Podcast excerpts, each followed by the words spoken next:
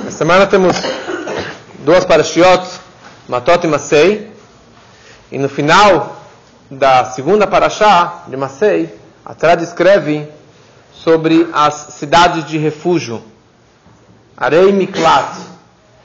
Cidade de refúgio é, era onde que os Leviim moravam, mas a idade de refúgio era para quando tinha um caso de um homicídio culposo, se alguém matou, assassinou um outro judeu sem querer, sem querer significa ele caiu da escada e matou o outro, ou ele estava com o machado na mão e o ferro do, do machado voou para trás e matou uma outra pessoa, quer dizer, foi totalmente sem querer. Então esse assassino, ele precisava fugir para se proteger dos vingadores, dos familiares do falecido, que eles, obviamente, iriam querer se vingar pelo assassinato. Então a Torá, para uma pessoa como essa, que ele não tem culpa nenhuma, a Torá descreve que ele deveria sair correndo o mais rápido possível, em estradas já preparadas para isso, com uma largura para que ele pudesse realmente não ter trânsito e com placas no caminho para facilitar o, o, o, que ele escapasse.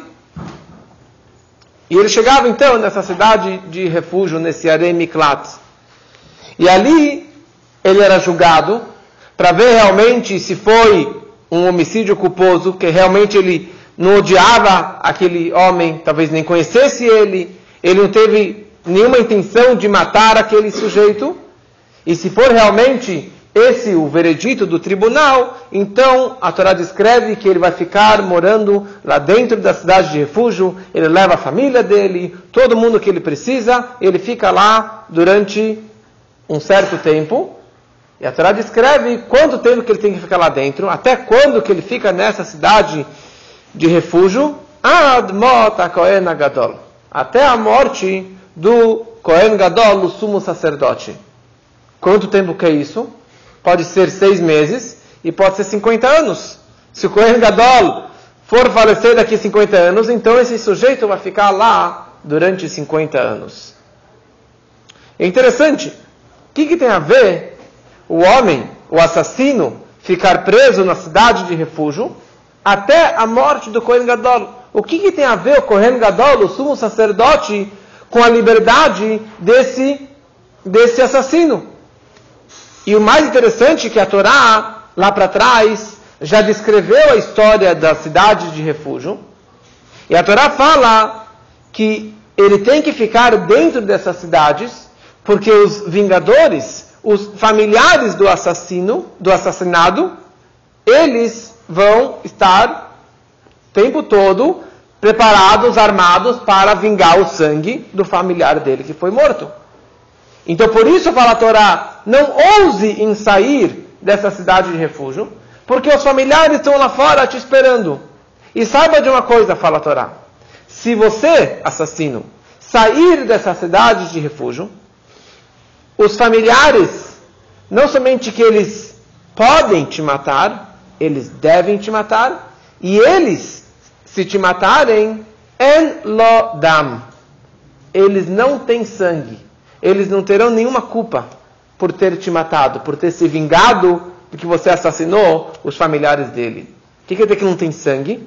Como Rashi ele fala que no momento que você saiu da proteção da cidade de refúgio, que ali que a Torá determinou que você tem que ficar até a morte do Kohen Gadol, a, a, você está é, disponível, você está, na verdade, entregue à morte. E se eles te matarem, é como se ele estivesse matando um morto. Matar um morto não tem culpa nenhuma. Se ele deu um tiro no morto, ele nunca será culpado. Então você, na hora que você saiu do, da cidade de refúgio, você é considerado como um morto. E se eles te matarem, paciência. Eles não serão culpados por causa disso. Então, quer dizer, por um lado, o, a proibição dele sair da cidade de refúgio é para que os vingadores, que os familiares não se vingassem dele. Mas aqui a Torá não descreve essa questão dos vingadores. Porque é interessante, quanto tempo os familiares vão ficar bravos, com sangue quente e querer se vingar. Meses, um ano, dois anos.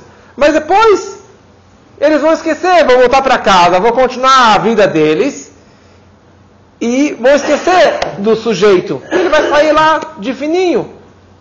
E mais ainda, que ele era, ele era culposo, foi sem querer. Ele nem, nem teve intenção nenhuma de matar o cara. Então eles vão esquecer, vão embora. Fala a Torá, você não pode sair. Então será que a questão que ele não poderia sair era só pela questão de segurança, para que os familiares não se vingassem? Não pode que, só, que seja só isso? Porque se passou 50 anos, os caras já morreram, já sumiram, não lembro mais o que aconteceu há tantos anos atrás. Fala a Torá, ele só pode sair quando o Kohen Gadol falecer. Quando o sumo sacerdote falecer, daí você está liberado. Aí você está libertado. Daqui, na verdade, a gente começa a perceber que a questão dele estar preso na cidade de refúgio e poder sair só quando o Kohen Gadol falece, não é só a questão técnica da vingança, mas tem algo muito mais profundo que isso está conectado diretamente com a vida ou com o falecimento do Kohen Gadol, com o sumo sacerdote. Qual é essa ligação? ele matou alguém. Mesmo que foi sem querer, na prática ele matou. Sangue foi derramado pelas mãos dele. Então ele tem um pecado. Ele transgrediu. E ele, na verdade, acaba sendo uma pessoa muito baixa, um grande pecador. Interessante, a Torá enxerga nele como um pecador. O fato é que a única pessoa que a Torá determina que fique dentro de uma cidade de refúgio durante tanto tempo é ele é este assassino. Não tem mais nenhuma outra pessoa que a Torá fala, vai para o exílio, fica no Aremiklat por tanto tempo. Agora, um assassino doloso, um assassino que teve a intenção de matar, ele é muito pior do que alguém que fez sem querer. Só que o, o, o assassino, de propósito, ele logo, o tribunal pega ele, faz o julgamento e vai dar o castigo, ele vai morrer, porque ele é um assassino. Quem é um ser humano, ser vivo, mais inferior, mais baixo nível, é este assassino culposo. Porque ele matou alguém. Então ele precisa de uma capará, ele precisa de uma expiação, ele precisa de um perdão. Fala a Torá, quando você será perdoado? Quando realmente vai terminar a sua pena, a sua culpa pela, pelo, pelo seu assassinato?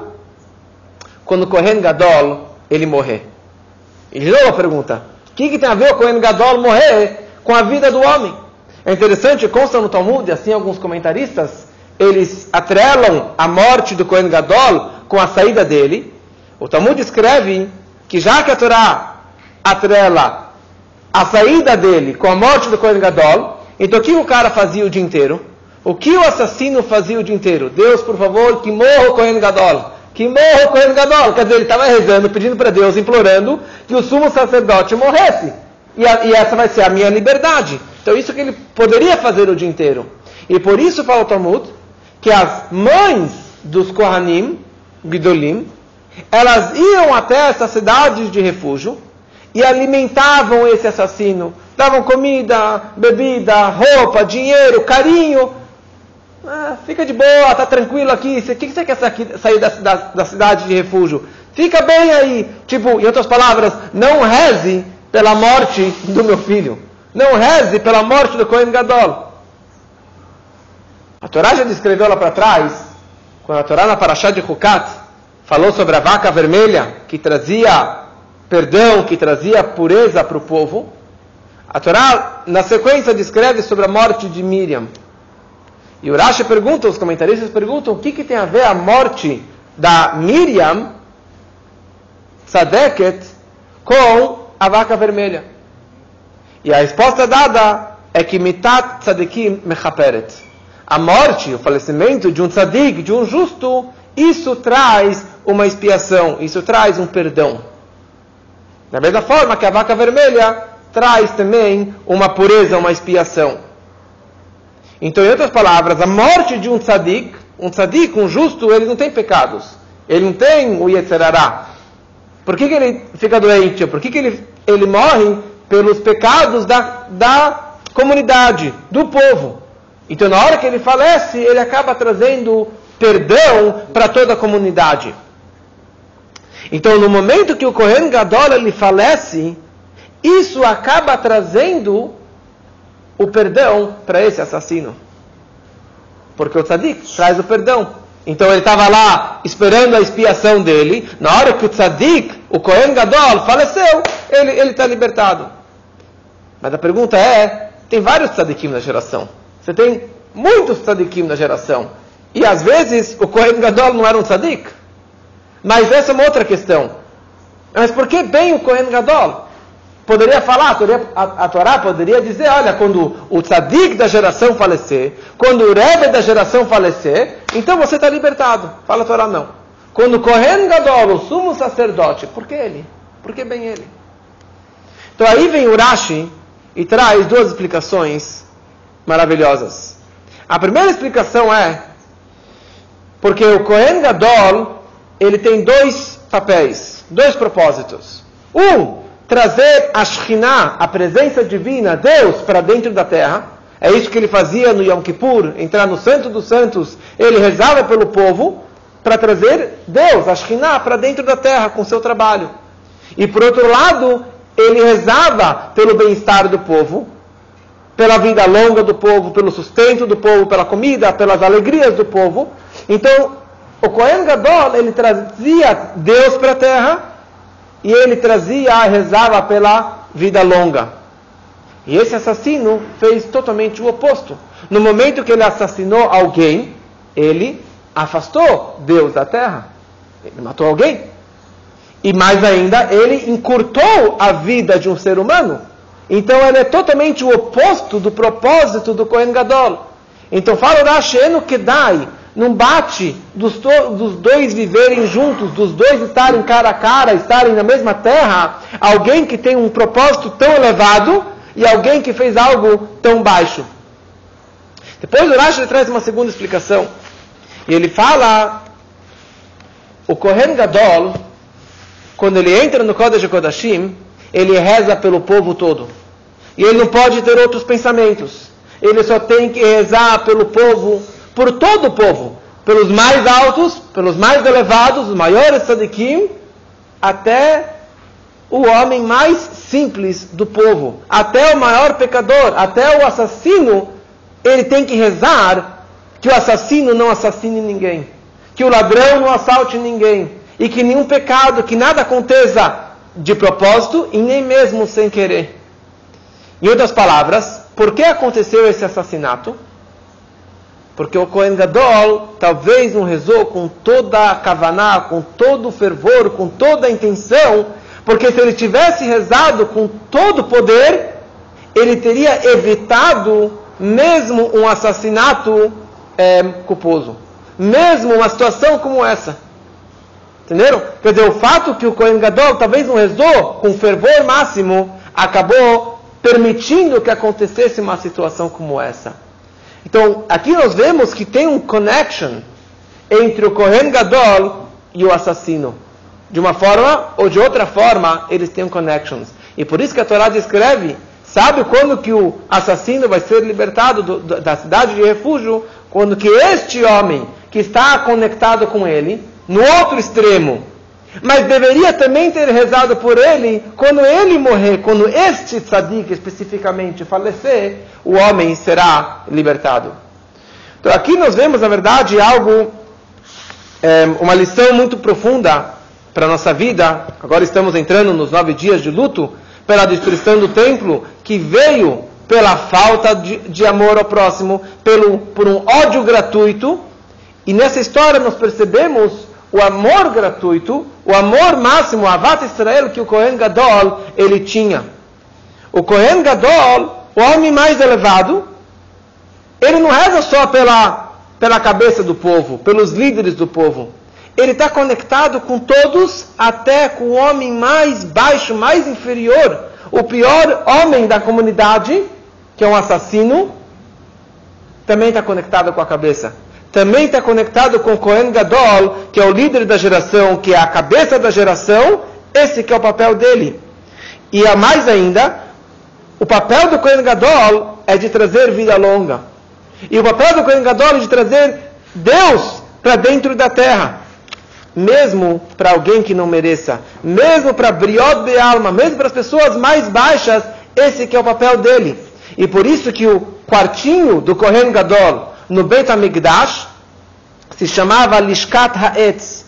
O quartinho da madeira. Por que da madeira? Da árvore? Porque o papel da árvore representa vida longa.